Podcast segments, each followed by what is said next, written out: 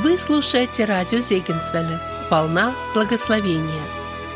Дорогие друзья, мы приветствуем вас на нашей литературной радиостраничке «Капельки росы». Сегодня вы услышите продолжение аудиокниги «Кристи». Автор Кэтрин Маршалл читает Любовь Шпика.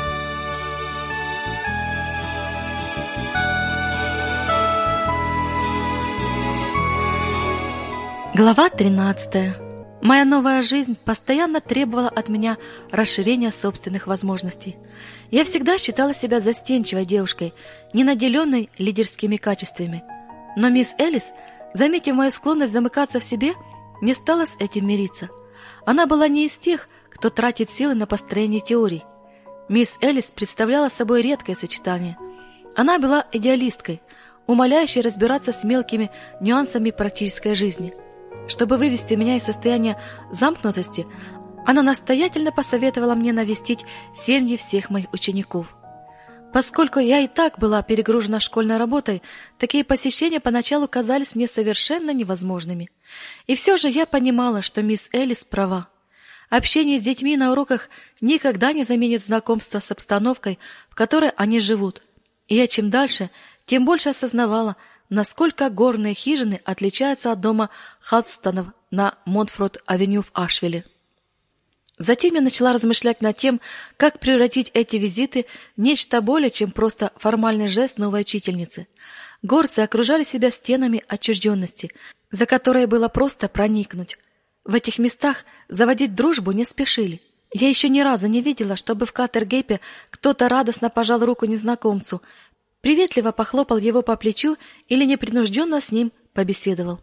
Мне и саму неоднократно приходилось сталкиваться с этой холодной, неспешной вежливостью, когда какой-нибудь горец держит руки по швам, оценивая меня, чужачку, взглядом в котором сквозит любопытство и насмешка. Они не выносили поспешных суждений, но не предпринимали ни малейших попыток произвести на меня какое-нибудь впечатление. Если горцу, хоть мужчине, хоть женщине, нечего было сказать, то самым достойным вариантом поддержания разговора считалось молчание. Иногда эта неловкая тишина заставляла меня внутренне съеживаться, и я пыталась сама как-то ее заполнить, поскольку чувствовала, что за ней стоит не просто стеснительность. Это была не робость, а холодная уверенность, и я невольно задавала себе вопрос, сколько должно пройти времени, чтобы обитатели Катергепа перестали относиться ко мне как посторонней. Возможно, на это требовались годы или даже десятилетия. Что же я могла сделать, чтобы меня переняли сейчас, а не тогда, когда у меня будут собственные дети и внуки? Наверное, мне просто надо было начинать действовать. Итак, первый визит я решила нанести родителям Раби Мэй. Их отношения с дочерью были далеко не идеальными, и, возможно, при моем посредничестве ситуация могла улучшиться. Хижина Моррисонов, расположенная по ту сторону Колд-Спринг-Маунтин, ничем не отличалась от большинства других за тем исключением, что кукурузное поле позади дома было на склоне с углом наклона примерно в 40 градусов. Я попыталась представить себе мужчину, толкающего тяжелый плуг вверх по этой круче, но это было непросто. На крыльце дома праздно сидели старик и женщина, гораздо моложе его. «Здравствуйте!» — начала я настолько приветливо, насколько могла. Я Кристи Халстон, новая учительница при миссии. Старик сидел, развалившись на стуле и забросив ноги на перила крыльца. Его длинная седая борода не спадала ему на грудь. «Привет!» — буркнул он, даже не пошевелившись. Женщина тоже не встала с места, молча глядя на меня. Я нерешительно остановилась на верхней ступени. «Мистер Моррисон дома?» — спросила я, полагая, что старик — это дедушка Раби Мэй. Ответа не последовало — Мои слова будто провалились в какой-то бездонный колодец. Наконец, они достигли дна. Я и есть Даган Моррисон. Вы отчим Раби Мэй? Именно. Рада познакомиться, мистер Моррисон. Мы с Раби Мэй. Я очень хорошо знаю вашу дочь. Старик продолжал сидеть, не сводя глаз с горного пейзажа. Наконец он опустил ноги с перил и подался вперед, чтобы сплюнуть жевательный табак. К счастью, его плевок не задел длинную седую бороду. «Присаживайтесь», — кивнул он головой на стоявший на крыльце табурет и снова откинулся на спинку стула. Я устроилась рядом с женщиной. Она была босоногой, а ее грубое лицо, прорезывали глубокие морщины. Глаза женщины напоминали старые шарики. Их зрачки были настолько расширенными, что я не могла определить цвет радужной оболочки. «Вы миссис Моррисон?» «Да». «И почему эти люди такие неразговорчивые? Мы что, будем просто сидеть и молча смотреть перед собой? Когда две стены упираются друг в друга, кто-то должен уступить. Наверное, такое усилие должна приложить именно я».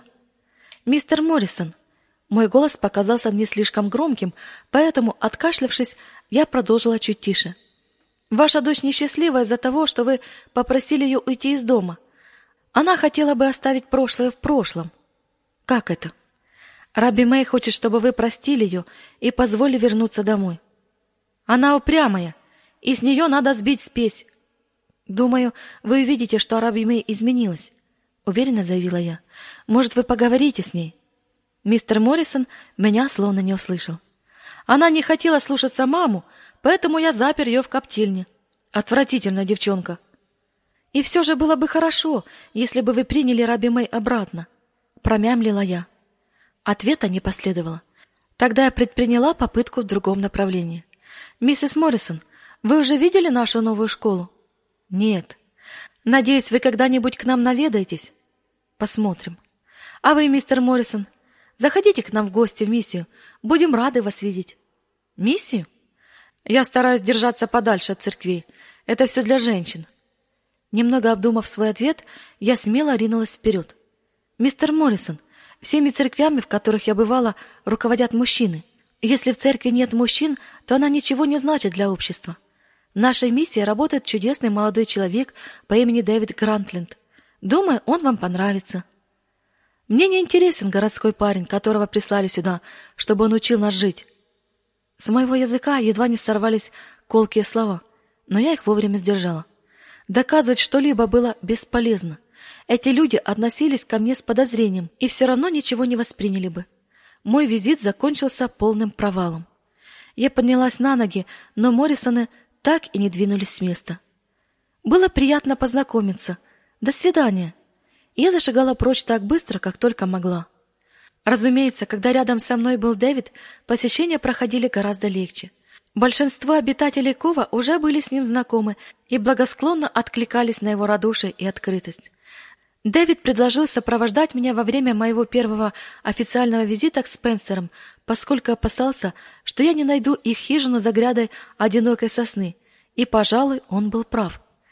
В ту последнюю неделю марта воздух был напоен весенним теплом, и потому я предложила Дэвиду пройтись пешком. Хвойные деревья подернулись яркой зеленью, а склонившиеся к потокам ивы словно перешептывались, шелестя ветвями на ветру. Там и тут в полях долины покачивали желтыми кистями кусты оралий. Весна вступала в свои права, и мне было легко и беззаботно на душе. К тому же рядом с Дэвидом меня не страшила перспектива натолкнуться в доме Спенсеров на стену молчания, как это было с Моррисонами. Когда мы достигли вершины гряды, я поняла, что ни за что не узнала бы в представшей моему взгляду хижине тот дом, в котором мы с мистером Пентлендом укрылись от воюющего ветра и обжигающего холода во время моего первого путешествия из Эльпано в Катергеп. В этой очаровательной, залитой солнцем усадьбе было сложно рассмотреть следы той мрачной атмосферы, которая царила здесь в день операции на голове Боба Аллена. Вид действительно был чарующим. Наверное, место для постройки этой хижины когда-то выбирали с особой тщательностью. Стоя на одном из тех пиков, на которые я смотрела каждое утро и каждый вечер через окно своей спальни, я чувствовала себя почти на вершине мира. Здесь, под безмолвным взглядом гор, всякая жизненная банальность – Мелочность и ничтожность таяла и исчезала из виду. Все вокруг было напоено ароматами прогретой солнцем земли, сосен, елей и бальзамина. Свежесть и чистота лесов и горных склонов, на которых распускалась весна, проникала даже внутрь хижины. Войдя в нее, я словно сунула нос в одну из сувенирных подушечек, наполненных веточками бальзамина или кусочками кедра, которые продают туристам в моем родном Ашвиле. Фейерлайт Спенсер наполнила мне две старых оловянных миски листьями галакса, которые после зимы были преимущественно бронзовыми и бордовыми, и среди них лишь кое-где просматривалась свежая зелень, а в выщербленную чашку поставила три люмы и фиалки. Самое первое. — сказала она, неосознанно потянувшись своими тонкими пальцами к цветам, чтобы погладить их. «Вестники весны». Мое внимание привлекла грациозность этого жеста и длинные пальцы миссис Спенсер, изящность которых не портил даже тот факт, что они были красными и натруженными, зазубренными и сломанными ногтями. Я невольно подумала, что такие руки должны были бы принадлежать леди и сжимать веер из слоновой кости и разглаживать складки на юбках из бархата и атласа. Это были пальцы аристократки, но я видела их здесь, в убогой горной хижине на краю земли. Я не могла рассмотреть в этой женщине даже малейшего намека на ту, сжавшуюся от страха Фейерлайт, которая оцепенела, стояла рядом со мной, наблюдая за опускающимся в дальние пики солнцем, пока в ее хижине делали операцию мистеру Аллену. Сегодня она была полна нетерпения показать мне все, включая необычное лоскутное одеяло, растянутое на каркасе возле очага. Пока Дэвид разговаривал с пятнадцатилетним Джоном, подшучивая над ним и взъерошивая его волосы, я изучала это одеяло. Оно не было типичным, хаотически сшитым из лоскутов, а содержало узор, изображавшим луну и звезды. Когда я спросила об этом миссис Спенсер, она указала на маленькое окошко под самым потолком справа от очага. «Видите то окно? Оно доставляет мне много радости. Когда мне одиноко, я сажусь здесь и смотрю через него на солнце или на луну и звезды. В одной из таких ночей меня посетила идея сделать три рисунка с молодой луной и звездами. Я изумленно посмотрела на нее. «Миссис Спенсер, вы хотите сказать, что нарисовали молодую луну в трех разных положениях, а потом скопировали этот рисунок на одеяло?» Она кивнула. Это было совсем несложно. Я подумала, что звездное небо будет выглядеть на моем покрывале очень мило. Чуть позже мама и мне сделает одеяло. Раздался у меня за спиной голос Клары. Она вошла в комнату вместе с Зедди, неся в руках наполненные пряниками тарелки. Когда Клара проходила мимо Дэвида, он ухватил один пряник, и девочки захихикали, довольные его нетерпением. «Ух ты!» — воскликнул он, откусив кусок. «Замечательно! Новый вкус! Из чего они?» «Сарго и пшеничная мука», — объяснила Зедди. Затем Джон принес кедровое ведро, наполненное жареными каштанами. Когда же появился отец семейства с каким-то музыкальным инструментом античного вида, я поняла, что оказалась на настоящей вечеринке, которую Спенсеры планировали несколько дней. Здесь никто не собирался сидеть и молча смотреть на меня, отвечая односложными словами. Обращенное ко мне приветствие мистера Спенсера «Как поживаете, мэм?» было настолько галантным, как будто он говорил с царственной особой или объявлял о начале спектакля на сцене модного театра. «Как поживаете, пастор?» Он энергично пожал руку Дэвида. «Как продвигается строительство колокольни и дороги?» «Продвигается, Джеб, хотя не так быстро, как мне хотелось бы. А сейчас мне придется на какое-то время вообще забыть о колокольне, чтобы протянуть телефонный провод. У тебя не будет возможности помочь мне с этим?» «Да, думаю, смогу прийти вам на подмогу. По правде говоря, мне и самому будет интересно поговорить в эту новомодную штуковину. Я впервые получила возможность как следует познакомиться с Джебом Спенсером, этим жизнерадостным, оживленным блондином. Достав гусиное перо, он начал ловко водить им по струнам. Цимбал. Да, это были именно они, те самые цимбалы, о которых упоминала мисс Элис. Приехав в Дербитаун в чудесный летний день, мы там нашли барана, большого как олень. Руно его волнами спускалось до земли. Барана мы поймали, на рынок отвезли. Едва мы дотащили его так до весов и показали гире две тысячи пудов. Судя по тому, как девочки запищали от удовольствия, они поняли, что их отец по-настоящему настроился на пение баллад. Джон не разделил хихиканье сестер, но я заметила, что когда он устраивался на скамье рядом с мистером Спенсером, его глаза сияли. У цимбал было четыре струны, а корпус инструмента, в котором были вырезаны отверстия в форме сердечек, сильно отличался от гитары. Звуки, издаваемые струнами, были чистыми и слегка заунывными. Цимбалы явно не могли заменить скрипку там, где требовались танцевальные ритмы, но они создавали идеальный аккомпанемент для баллад, которые напевались почти речитативом. «О, поднимитесь, братья, свою сестру верните! Сын Стюарта из города ее похитил. Он посадил ее на белого коня, в горн дунул и умчал прочь трубя». Баллада об Орде Бренде казалась бесконечной. Восемь, двенадцать, шестнадцать куплетов. Она словно открывала для меня дверь в новый мир, наполненный всевозможными незнакомыми образами и идеями. Я поняла, что в этих хижинах, в которых книги были большой редкостью, истории передавались из уст в уста с помощью баллад и сказаний, как единственной альтернативы историческим романам. Достаточно было просто взглянуть на лицо юных Спенсеров, которые, затаив дыхание, ловили каждое слово отца, чтобы понять, настолько они голодны по таким историям. Что же касалось музыки, я подумал о том, сколько усилий прилагали мои родители, пытаясь научить меня разбираться в музыке, и все же искусство доморощенного монастыря, за которым я наблюдала в тот момент, почему-то совершенно не показалось мне незаслуживающим внимания. Любая настоящая музыка должна рождаться в человеческом духе. Эти баллады, безусловно, родились именно там. В них была детская простота, и напрочь отсутствовали притворство и фальшь. Более того, эти песни открывали какую-то неопознанную грань человеческой расы. Слушая их, я словно заглядывала в открытые сердца людей по всему миру, всех нас, живущих по обе стороны Атлантики, с нашим общим наследием. Джеб Спенсер откровенно наслаждался восторженной реакцией своих слушателей, наблюдая за тем, как чары древних сказаний распространялись все дальше, пленя не только его семью, но и нас с Дэвидом. Эти баллады без малейших усилий воссоздавали атмосферу прошлых веков. Белые и вороные скакуны, охотничьи горны и широкие мечи, прекрасная девушка у створчатого окна, прислушивающаяся к топоту копыт на диком болоте — привратники и замки с четырехугольными башнями где-то на границе между Англией и Шотландией. Затем к этим картинам добавились загоны с буйволами и индейцами американского Дикого Запада. Упряжки и повозки, лоскутные одеяла и кресла-качалки, кукурузный хлеб и крекеры, еноты, опоссумы и мулы. И еще бесконечные реки крови и повешенные люди – Баллады честно рассказывали об этом, потому что жизнь Британии XVII и XVIII веков и позже на американском Диком Западе была неотделима от чудовищного кровопролития. Вдруг Дэвид вставил в мелодию новую ноту. А теперь я спою одну молодую песенку. Жаль, что я не захватил мою гавайскую гитару. Давайте я спою первый куплет, а ты, Дже, подхватишь. Ты сказал ей «Я заика». А, это та глупая песенка? Пришла в восторг Клара, и вскоре дети уже притопывали ногами и пели вместе с Дэвидом, притворяясь, что заикаются.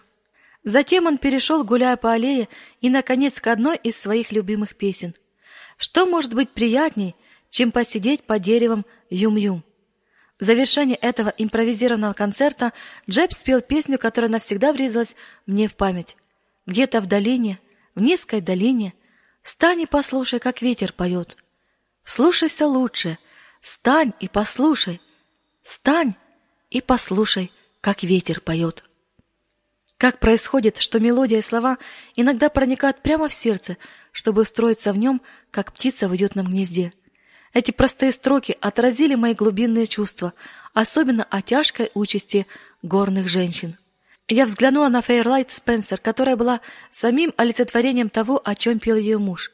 Когда мы с Дэвидом поднимались, чтобы уйти, миссис Спенсер задержала меня, смущенно потянув за рукав. «Мисс Кристи, можно с вами поговорить?» Она отвела меня в сторону от остальных в дальний угол комнаты. «Я знаю, что вы раньше никогда не работали учительницей, а теперь на вас свалилось столько детей. Для такой юной девушки это, наверное, очень тяжело. Могу я вам чем-то помочь? Например, убирать в школе после уроков? Не боюсь никакой работы, или я смогу стирать вашу одежду. Какую услугу я могу вам оказать?» Фейерлайт произнесла эти слова с мягким достоинством, словно хотела на прощание преподнести мне какой-то подарок. И это действительно был подарок. Передо мной стояла женщина, которой надо было заботиться о муже и пяти детях. Причем она жила в такой нищете, что даже если бы у нее и была какая-то обувь, то она надевала бы ее только по особым случаям. Но, несмотря на все это, она подумала обо мне. Не успела я ответить, как поняла еще кое-что. В этом великодушном предложении заключалось нечто большее, чем просто желание помочь. Фейерлайт Спенсер хотела не просто стирать и гладить мою одежду, а подарить мне свою дружбу. Для горцев это был самый ценный из всех возможных подарков. Похоже, в стенах обособленности, которые казались непробиваемыми, образовалась первая брешь. Мисс Спенсер Это самое великодушное предложение из всех, которые я получала с тех пор, как сюда приехала. Вы правы, 67 детей – это очень много, и я действительно нуждаюсь в помощи. Я сделала паузу, подбирая слова так, чтобы в них не прозвучало снисходительности. Я приму ваше чудесное предложение, если вы позволите мне стать вашей подругой. Видите ли, миссис Спенсер, я уехала далеко от дома, и иногда мне не хватает другой женщины, с которой можно было бы поговорить. И, возможно, я тоже смогу вам чем-то помочь. Лицо, которое мгновение назад выглядело по-спартански суровым, расплылось в улыбке. Да, вы можете помочь, мисс Кристи. Миссис Спенсер резко посерьезнела. Ее голос сошел почти на шепот. Я не умею ни читать, ни писать. Вы вы могли бы научить меня? Я очень хочу. В этих словах прозвучало столько желания и нетерпения, что я была готова тут же приступить к обучению. С удовольствием, миссис Спенсер. Вы можете прийти к нам в миссию, скажем, в субботу? Конечно, я приду, радостно ответила она. О, и еще одно. Обращайтесь ко мне по имени. Для вас я просто Фейерлайт. На обратном пути я была настолько воодушевлена успешным визитом к Спенсерам, что едва сдерживалась, чтобы не побежать в припрыжку. Ощутив мое настроение, Дэвид начал насвистывать веселую мелодию. Я заметила впереди какой-то розовый цветок и, совершенно забыв о том, что должна вести себя более степенно, подбежала к нему и сорвала его. Вдохнув в себя нежный аромат, я импульсивно сунула цветок под нос Дэвиду. Что тебе напоминает этот запах? Дэвид, пожав плечами, покачал головой. Ничего. Внимательно посмотрев на него, я поняла, что мое поведение его немного озадачило. Мне не хотелось, чтобы Давид подумал, что я настолько легкомысленна, что решила с ним пофлиртовать. Отбросив дикую герань в сторону, я молча зашагала дальше. Что так посерьезнело? спросил Дэвид после небольшой паузы. Иногда я злюсь сама на себя, особенно когда веду себя как девчонка. А мне нравится. Что нравится? Когда ты ведешь себя как девчонка – в такие моменты ты выглядишь очень естественно и простой. Ты говоришь со мной как с младшей сестренкой. Дэвид, остановившись, сурово посмотрел на меня. Что за вздор?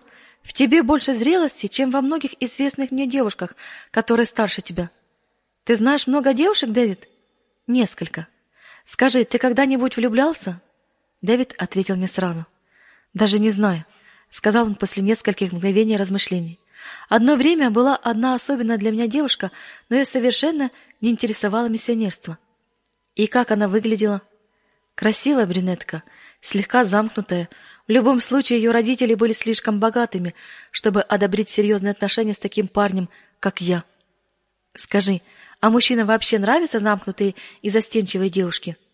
Когда Дэвид вопросительно посмотрел на меня, я поспешно объяснила, что имею в виду. Меня всегда учили, что я должна быть скромной и не слишком болтливой, не слишком выделяться и так далее. Иногда, пытаясь вести себя степенно, я чувствую себя полной лицемеркой, а иногда просто глупо. Значит, будь сама собой. Хорошо, буду. Но тогда обязательно найдутся люди, которые меня не поймут и подумают, что я слишком настырная. Вот даже мисс Элис отругала меня за то, что я всего лишь раз разослала письма. Есть так много всего, что я вижу и чувствую, и хочу с этим что-то сделать, но как только начинаю что-то предпринимать, так сразу же оказываюсь в глупой ситуации. Но есть разница между твоими идеями и тем, как некоторые женщины грубо вмешиваются в чужую жизнь. Но к женщинам, которые живут здесь, это точно не относится. Почему ты так уверена? Потому что их считают людьми второго сорта.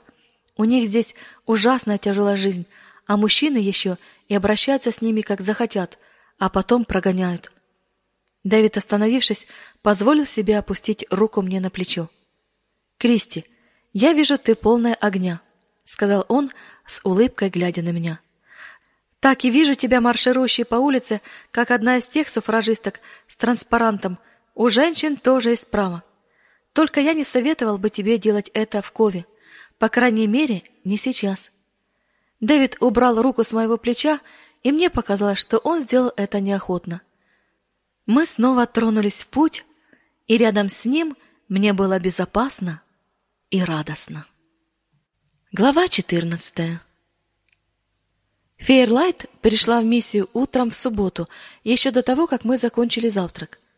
На ней было свежевыстиранное льняное синее платье с широким белым воротничком – и я впервые увидела ее в туфлях. Поскольку Дэвид вместо того, чтобы работать над постройкой колокольни, занялся прокладкой телефонной линии, я отвела мисс Спенсер в пустое школьное здание, где мы приступили к нашим занятиям, придвинув две парты к открытому окну. К тому моменту я уже подготовила коробку с учебными материалами, и Фейерлайт с нетерпением заглянула в нее. Там было несколько вырезанных из журналов иллюстраций с пейзажами, которые я собиралась использовать в качестве фона. Несколько фигурок мужчин, женщин и детей, наклеенных на картонное основание, чтобы они могли стоять прямо. Когда-то в детстве я делала то же самое с моими бумажными куклами. Напечатанный большими буквами алфавит, который я использовала для первоклассников. Библия, пачка линованной бумаги и несколько карандашей. У меня еще не было опыта обучения грамоте взрослых, и потому я не знала, с чего начать. Мне казалось, что для такой женщины, как Фейрлайт Спенсер – Заниматься по книгам для шести-семилетних детей с фразами наподобие «мама мыла раму» было унизительно. Я была уверена, что она сможет усваивать материал быстрее, чем малыши, и потому решила, что на первом же уроке познакомлю ее с концепцией слов.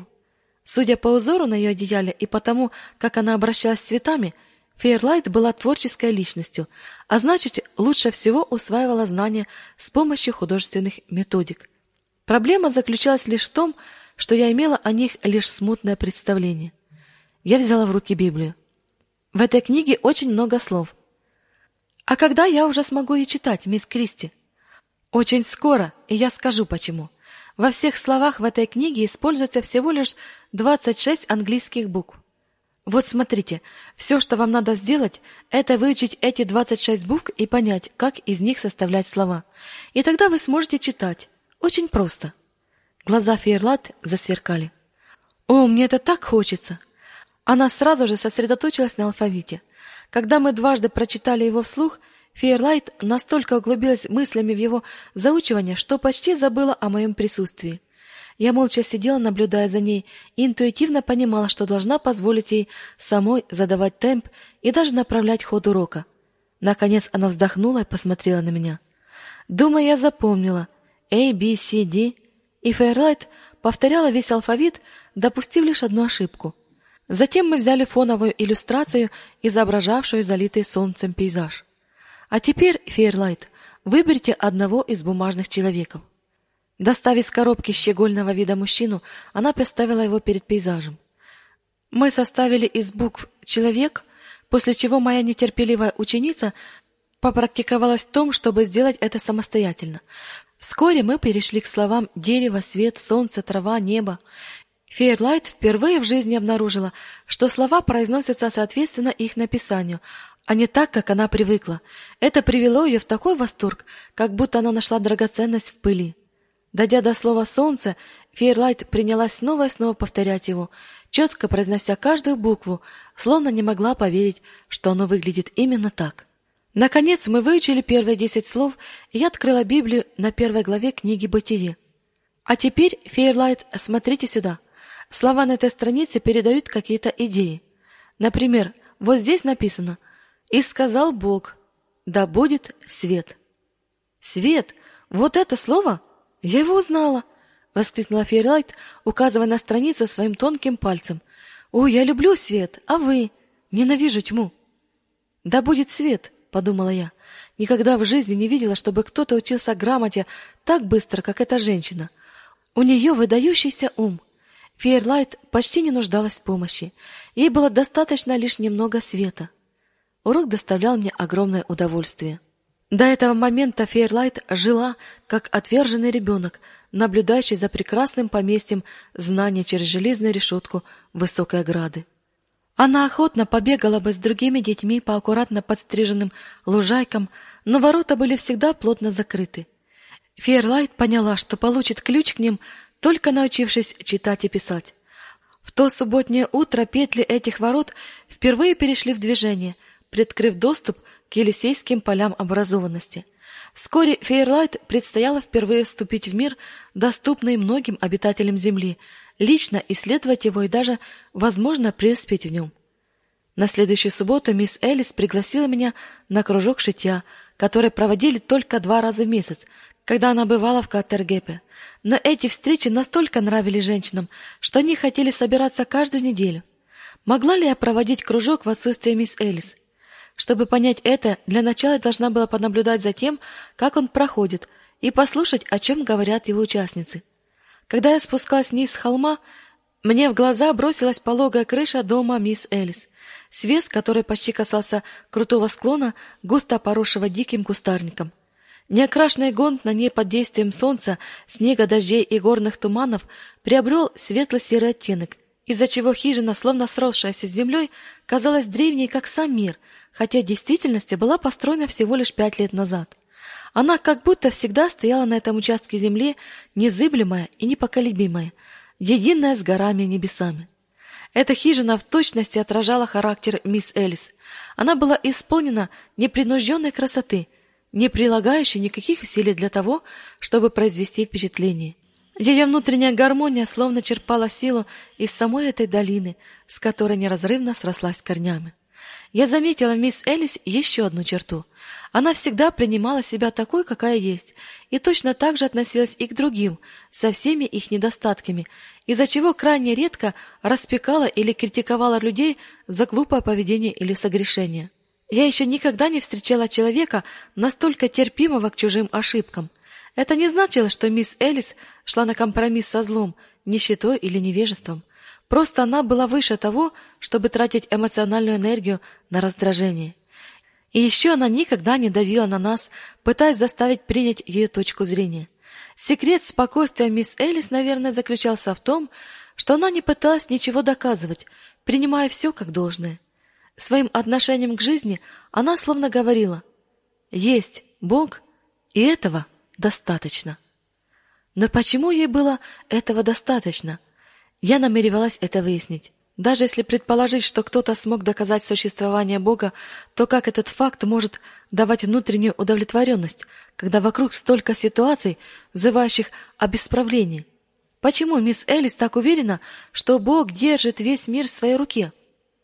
Проведя в Кове всего лишь три месяца, я в своем реформаторском рвении уже вся кипела и рыла копытом землю, по крайней мере внутренне, чего совершенно нельзя было сказать о сторожилке Элис Хендерсон. В последнее время ее квакерская невозмутимость несколько раз едва не выводила меня из себя. Достигая этой точки, мои размышления всегда запинались. Остальное было выше моего понимания. Мисс Элли знала что-то, чего не знала я. Вот почему я при малейшей возможности старалась оказаться рядом с ней, чтобы понаблюдать за ней в действии. Это была одна из причин, по которой я охотно согласилась проводить утреннее время по субботам в общении с женщинами. Я ускорила шаг по направлению к хижине. Мне надо было прийти раньше остальных, чтобы помочь их встретить. Тем не менее, обогнув пышные ели, я видела, что меня опередила какая-то пожилая женщина в черной верхней юбке поверх пестрой нижней. Что не говорите, этот шотландский стиль одежды выглядел довольно забавно. Пройдя через двор, женщина поднялась на крыльцо. Она держала себя очень просто, но в ней читалось внутреннее достоинство. Услышав наши шаги, мисс Элис открыла дверь. «Тетушка Поли Тик и Кристи, вы что, встретились по пути? Хотя нет, вряд ли. Проходите».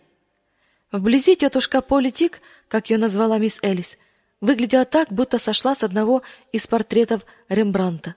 На ней была выленившая английская блузка с длинным рукавом, застегнутая на все пуговицы до самого подбородка. Ее васильково-синие глаза глубоко валились в глазницы, а кожа, напоминавшая пергамент, была испещрена тонкими морщинами. Из-за того, что ее лицо было таким иссохшим, уши старушки казались слишком большими для ее головы. «Тетушка Полли, как поживаете?» — заботливо спросила мисс Элис. «Более-менее. Жаловаться не на что. Хотя, конечно, эти старые кости постоянно мерзнут». Мисс Элис повернулась ко мне. «Тетушка Полли у нас особенная. Она самая пожилая женщина Кова. Если не ошибаюсь, вам девяносто два?» Повернулась мисс Элис к старушке. «Девяносто два или девяносто три, точно не знаю». Васильковые глаза тетушки Поли искрились и сверкали. Когда на мои пятидесятые именины родился мой восемнадцатый ребенок, я решила выбросить все это из головы. С тех пор я не утруждаю себя подсчетом лет. Я изумленно посмотрела на нее. Восемнадцать детей. И последнего она родила в пятьдесят лет.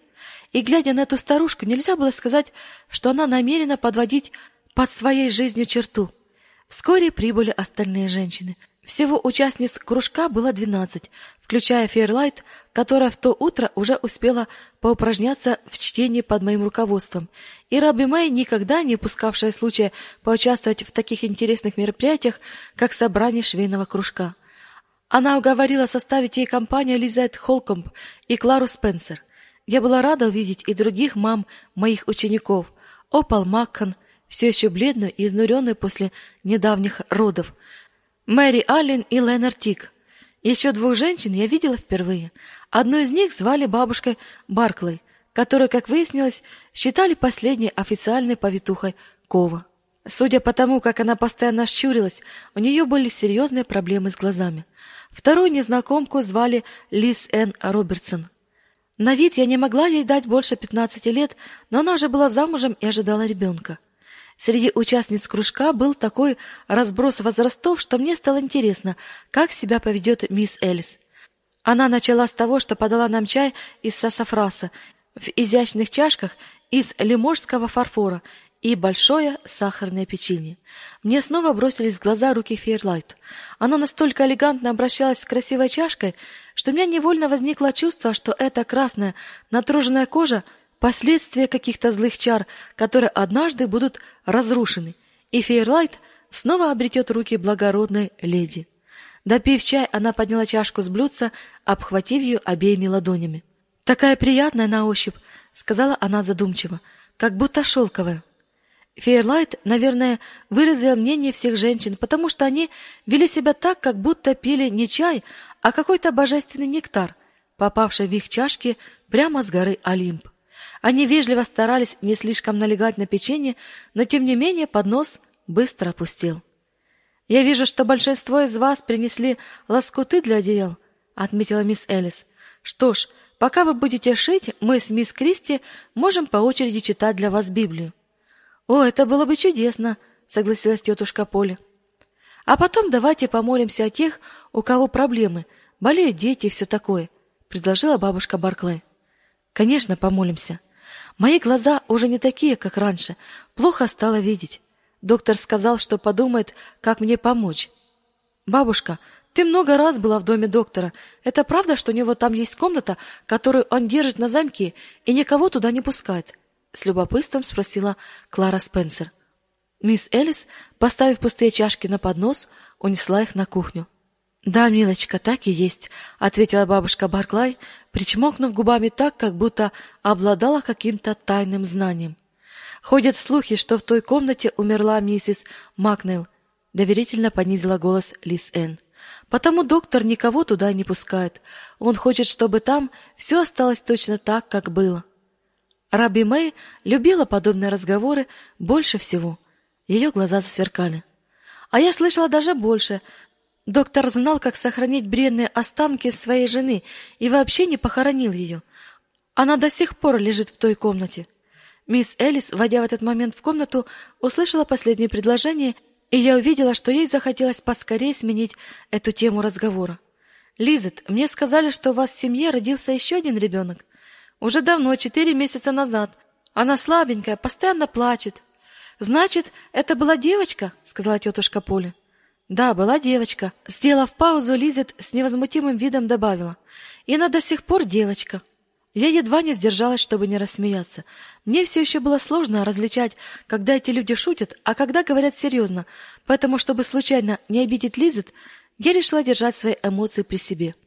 А я знаю, кто сейчас болеет, подала голос Клара, сидевшая на табуретке в углу. Бесси Коберн вчера поранила ногу, когда на нее перевернулись сани. Доктор Макнейл говорит, что перелома нет. Уже достаточно познакомившись с жизнью в Кове, я поняла, что речь идет не о земных санях, а о волокуше, в который впрягают мула или лошадь, чтобы втащить груз вверх по почти отвесному склону. Надо помолиться, Алис Н, добавила Раби Мэй. Она сама не попросит, а ей уже скоро рожать. Пока женщины работали над своими лоскутами, а мисс Элис относила на кухню остатки посуды, я начала указанный ею фрагмент Писания.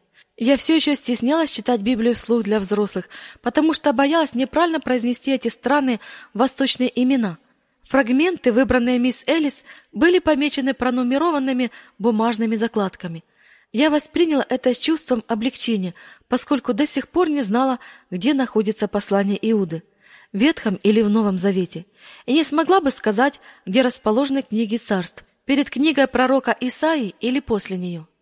Не успела я прочесть и несколько стихов, как поняла, что женщины слушают не меня, а истории, выбранные мисс Элис. Их увлеченность каким-то образом передалась и мне, и я тоже окунулась в библейское повествование.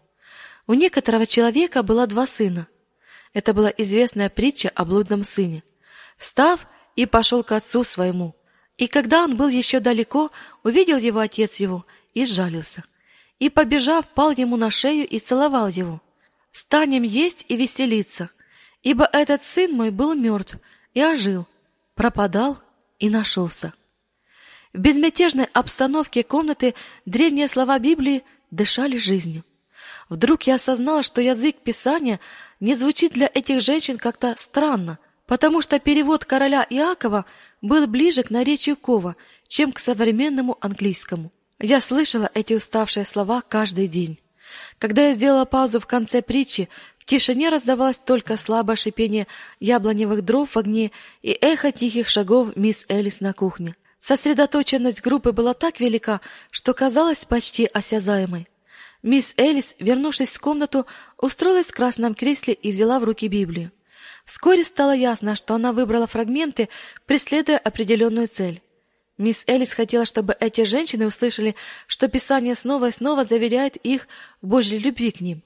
Она почти ничего не комментировала, позволив Библии самой донести свое послание. Стихи из Ветхого и Нового Завета один за другим слагались в идеальную мозаику, которая изображала Бога Отцом, любящим нас сильнее, чем любой земной отец. Он знает о наших нуждах еще до того, как мы попросим об их исполнении, и все же хочет, чтобы мы с уверенностью приходили к Нему со своими просьбами, как Его полноправные сыновья и дочери.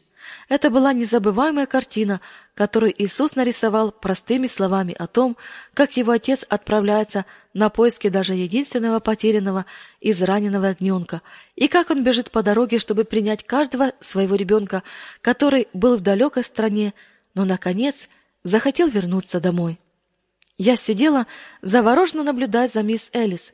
Рядом с ней меня часто посещали большие идеи — которые были настолько выше моих обычных мыслей, что я изумлялась сама себе.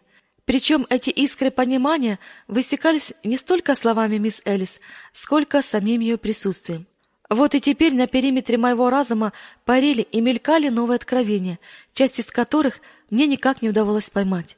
Мисс Элис, очевидно, решила, что как только эти бедствующие обитатели гор осознают факт Божьей любви к ним, даже к ним – то со временем получат и все остальное, в чем они нуждаются.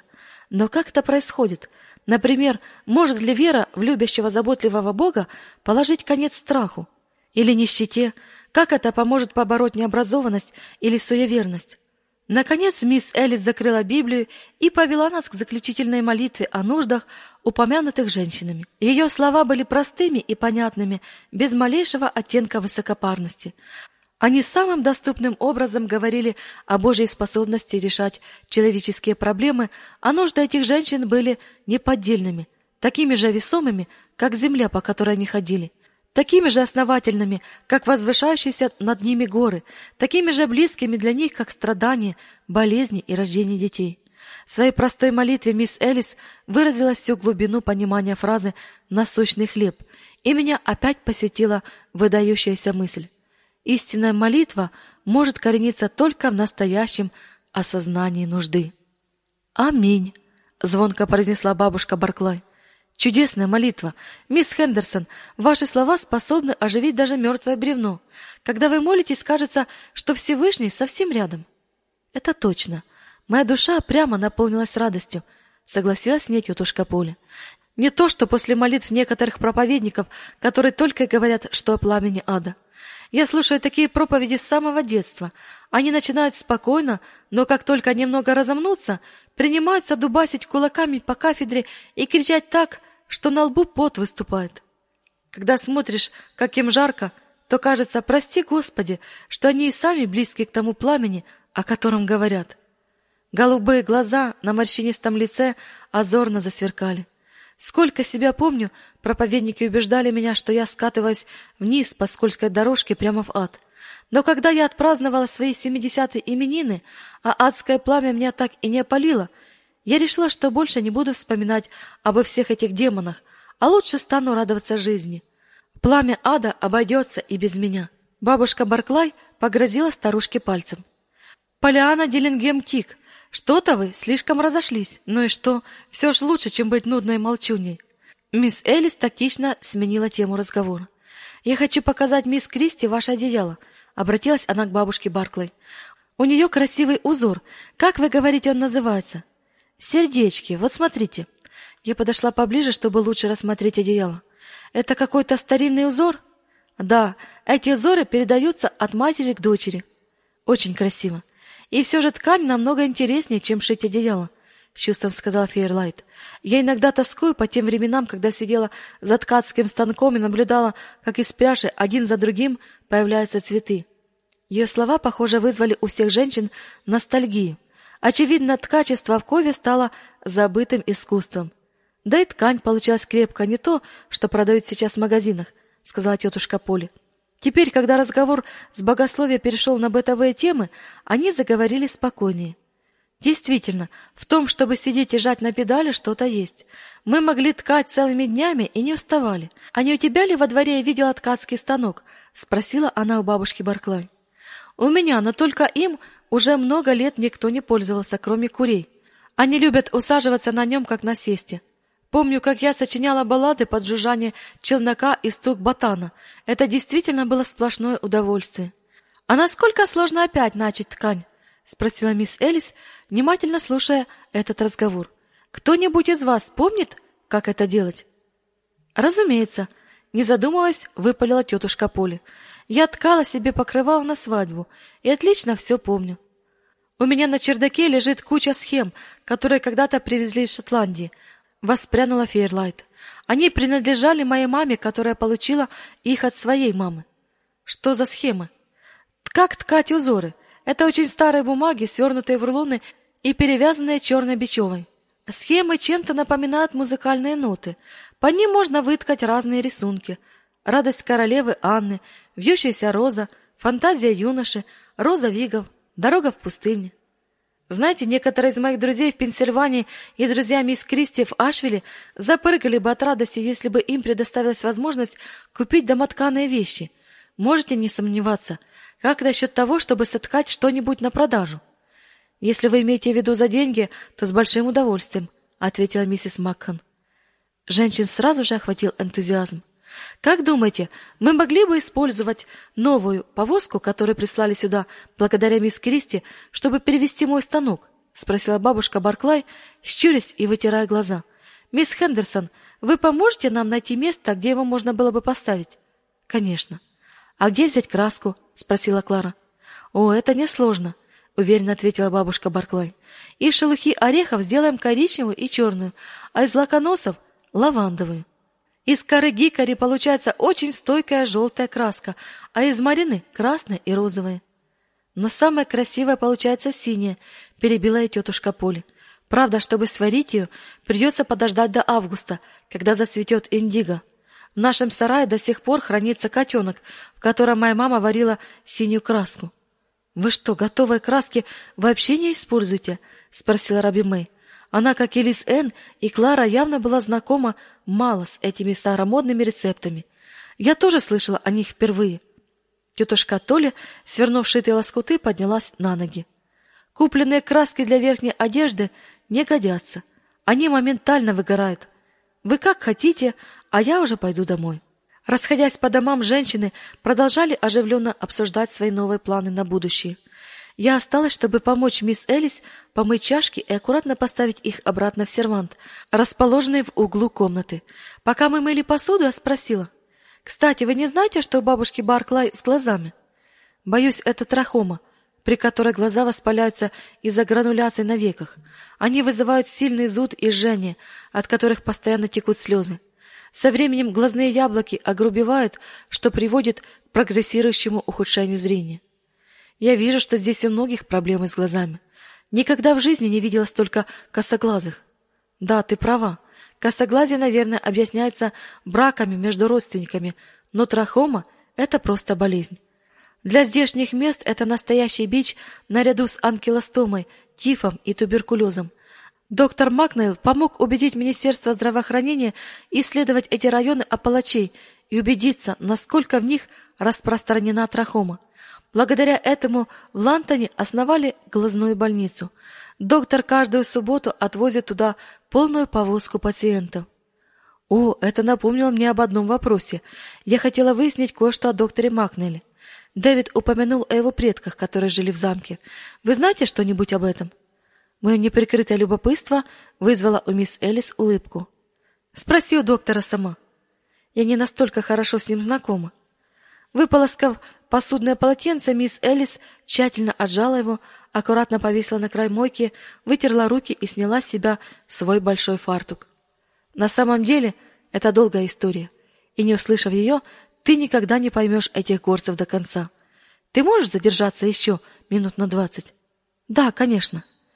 Хорошо, тогда слушай. Даже не знаю, с чего начать. Мы расположились у очага. Мисс Элис села в кресло, а я уютно устроилась на ковре поближе к огню. Откинувшись на спинку, на красной обивке которой контрастно выделялись ее светлые волосы, мисс Элис несколько мгновений задумчиво смотрела в пространство. Наконец она начала свое повествование, которое унесло нас обеих из тихой, залитой мягким светом комнаты в Катергепе, штат Теннесси, в далекую Шотландию 1745 года. Если не ошибаюсь, Нейл Макнейл, предок доктора, родился в 1720 году. Он жил в замке на острове Бара на внешних гибридских островах Шотландии. Мне говорили, что ближайшим городом был маленький порт под названием Кемпбелтаун. В 1745 году Нейл навестил своих кузенов и друзей в Нью-Йорке и Филадельфии, а затем отправился в деловую поездку в Уилмингтон, штат Северная Каролина, и в Кейп-Фир. Он вместе со своим другом Беллиолом с острова Джура хотел организовать в Новом Свете землевладельческий синдикат. Пока они были в отъезде, шотландское Нагорье постигли трудные времена. В то лето принц Чарльз Эдвард, прадправнук Марии Стюарт, решил предпринять попытку отвоевать для стюартов английский и шотландский престол.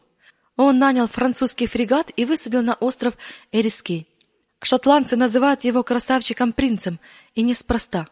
Чарльз Эдвард был высок и миловиден, 24 лет от роду, с курчавыми волосами почти золотого цвета и большими карими глазами. Говорят, что он мог легко очаровать кого угодно.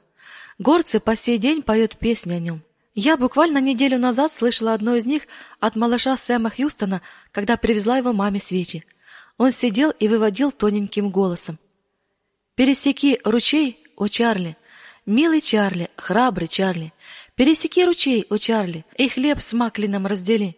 Да, ты устал, но сердце твое мы миг развеселим. Приветствуем, наш Чарли, тебя и твой кортеж. Тем не менее, попытка переворота милого Чарли, храброго Чарли, провалилась. Обещанная помощь со стороны французов так и не пришла.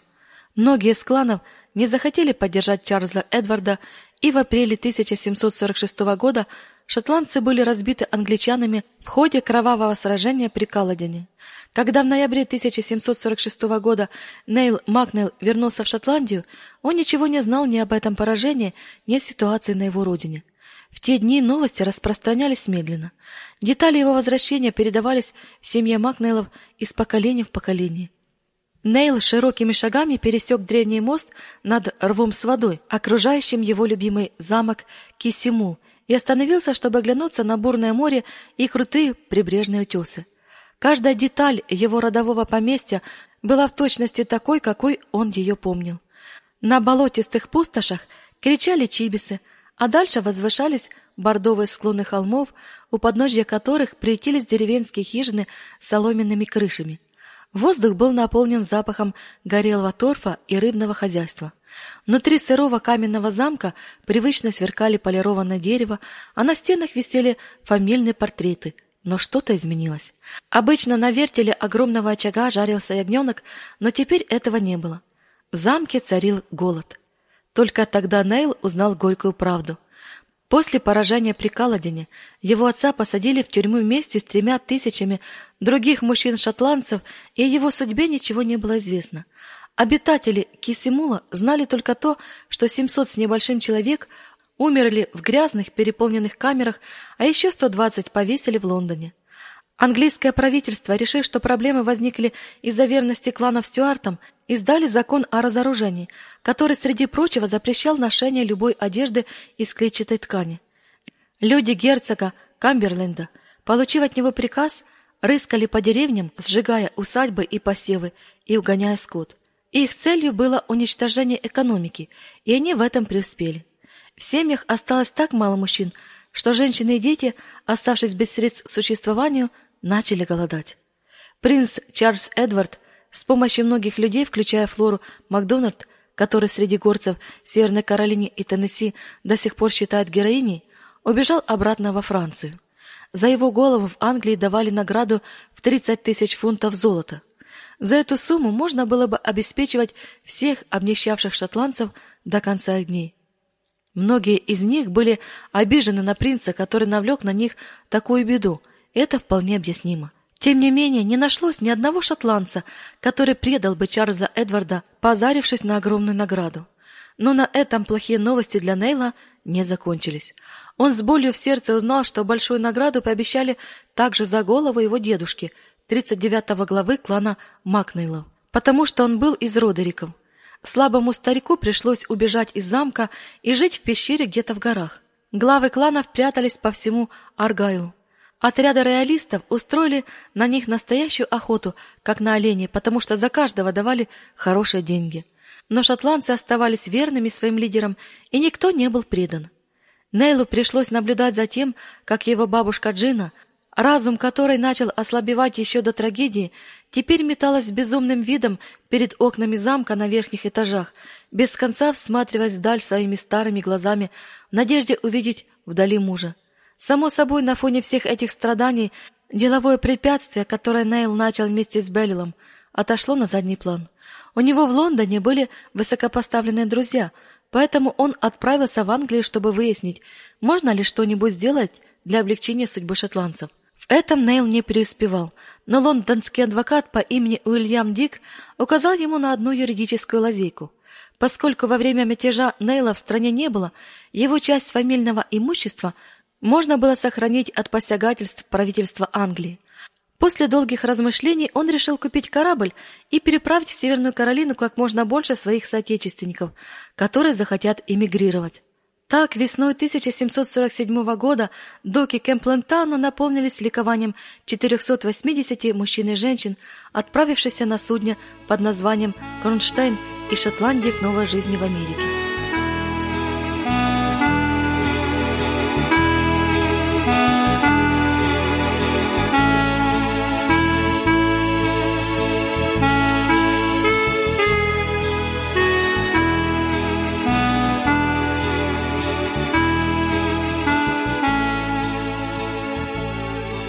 Для вас читала Любовь Шпика.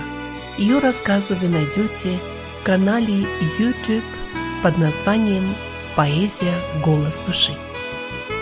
Продолжение этой аудиокниги вы услышите завтра в это же время на этой же волне. Волна благословения. Вы прослушали литературную радиопередачу «Капельки росы» радио Зегенсвелле «Волна благословения», город Детмалт, Германия.